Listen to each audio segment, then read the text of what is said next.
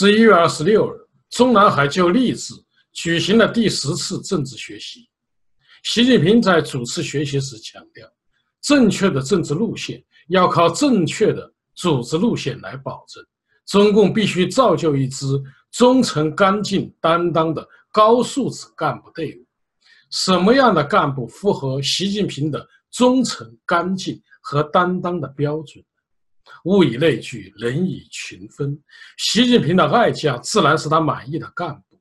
他们是新疆自治区党委书记陈全国、北京市委书记蔡奇和江西省委书记刘奇。这三位封疆大吏啊，可不简单，个个心狠手辣，整起人来奇招怪招频出，这整的老百姓是叫苦不迭。被称为习近平新时代中国特色社会主义三大酷吏，排名第一的当属新疆党委书记陈全国。他就任新疆党委书记仅仅两年多，就把美丽的新疆变成了世界最大的露天监狱，把百万善良的维吾尔人关进了再教育集中营。厉害吧？在新疆一提陈全国的名字。维吾尔人呐都要打一激灵，都用来哄小孩了。有小孩哭闹不止，父母就说：“哎，别哭别哭，成全国来了，成全国来了。”小孩马上啊就不哭了。成全国不仅在中国有名，现在名声已经飘扬到世界了。十五个西方国家驻华大使联名起草了一封信函，希望面见成全国，看看他到底长什么样，要他解释为什么要迫害。维吾尔人这封致陈全国的信，由加拿大驻华大使馆牵头，其他国家包括英国、法国、瑞士、欧盟、德国、荷兰、澳大利亚、爱尔兰、瑞典、比利时、挪威、爱沙尼亚、芬兰和丹麦。外交部发言人华春莹一听，坚决拒绝，说他们违反了维也纳外交公约。陈全国可是中共的活宝，不能见人。本周二。中国驻美国大使崔天凯说：“如果美国政府要对陈全国实施全球马格尼斯基法制裁，中国将采取报复措施。”陈全国一九五五年十一月出生，曾任河南省委副书记、河北省长、中共西藏自治区党委书记。二零一六年八月至今，任新疆自治区党委书记。陈全国上任后就连放三把火。第一把火招募了三万多警察，把警察的站点呢布设到每个城镇的每一个街口，三步一岗，五步一哨，七千三百个安全检查点遍布新疆全境。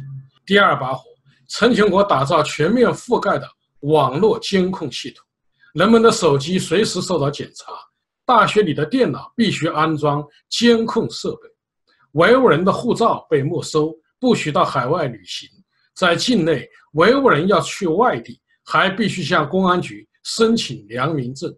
第三把火，陈全国把维吾尔人成批成批送往再教育集中营，高墙、铁丝网、探照灯和监视塔一样不少，其设施比纳粹德国的集中营强的太多。在整个新疆，多达百分之五的维吾尔人遭到拘禁。在南疆遭到拘禁的维吾尔人甚至高达百分之四十，他们的孩子被送到孤儿院。二零一七年十月，陈全国的黑终于得到了黑社会的回报，在中共十九大上，他被习近平提拔为政治局委员。下面我们再说说另外两个优秀的共产党干部：习近平的宠臣、北京市委书记蔡奇和江西省委书记刘奇。先说蔡奇，去年末因大兴区发生火灾，习近平很不满，脸色难看。蔡奇被习啊破格提拔进政治局，正想对习报效立功，觉得清理低端人口啊是个机会，于是他告诉弟兄们，到了基层就要真刀真枪，就要刺刀见红，就要敢于硬碰硬。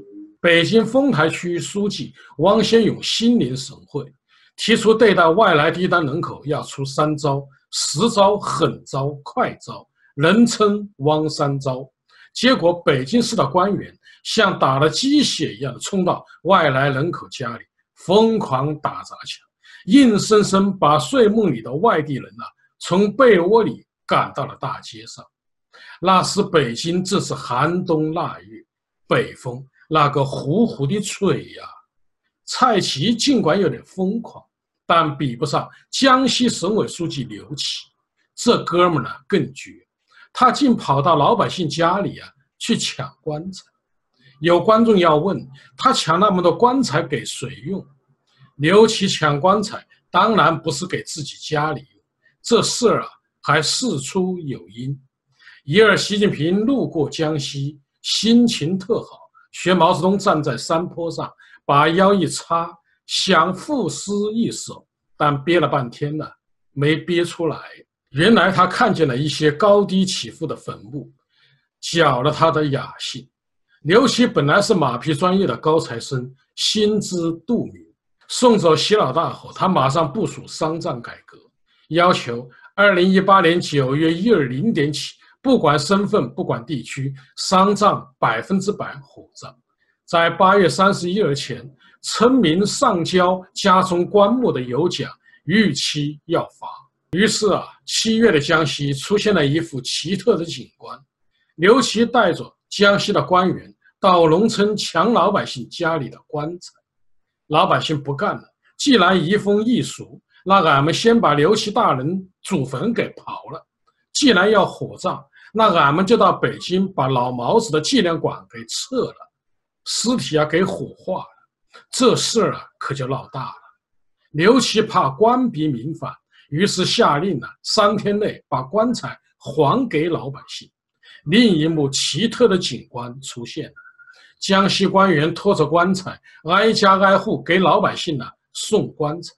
你不要都不行，官员求你无论如何帮忙接收一口棺材，求求你！现在官不聊生了。习近平的三大酷吏啊，横行霸道，但习近平心里并不踏实，对他们处处提防。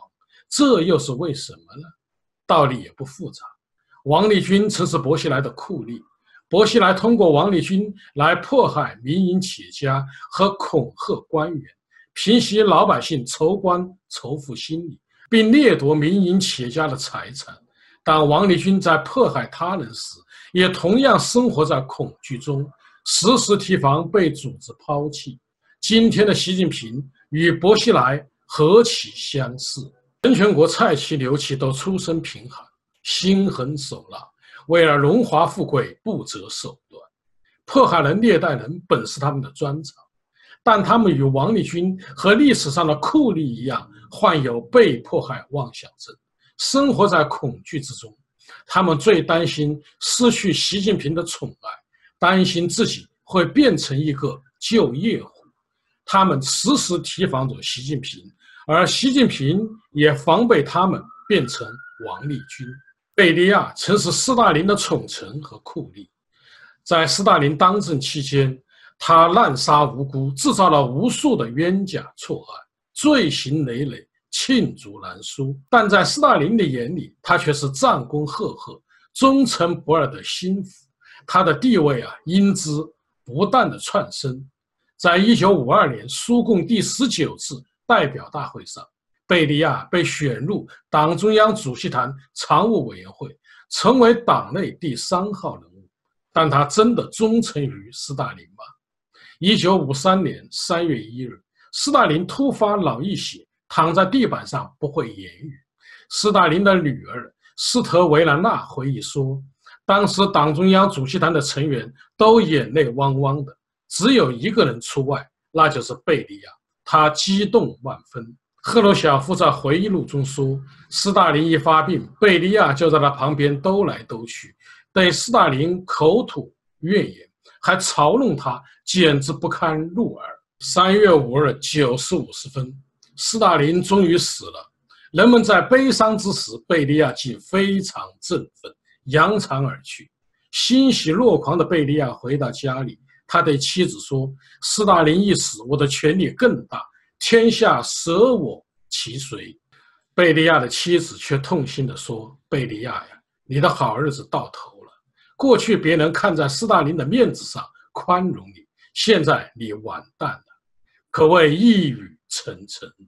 综上可见，在集权社会不可能产生忠诚、干净、担当的高素质官员。习近平靠酷吏治国，只会天怒人怨，也不可能得到酷吏的忠诚。陈全国、蔡奇、刘启因贪恋权力和名利，充当酷吏，必不得善终。他们不过是习近平随时可以抛弃的三个旧业户，在被无情抛弃时。他们就会狗急跳墙，对其下手。中国要走出残酷的酷吏文化，唯一的出路就是放弃集权主义，建立宪政民主制度，重新编辑政治基因，开放党禁，让残酷的权力斗争变成公平竞争的政治游戏。好，各位观众朋友，今天的节目到此，感谢您的收看。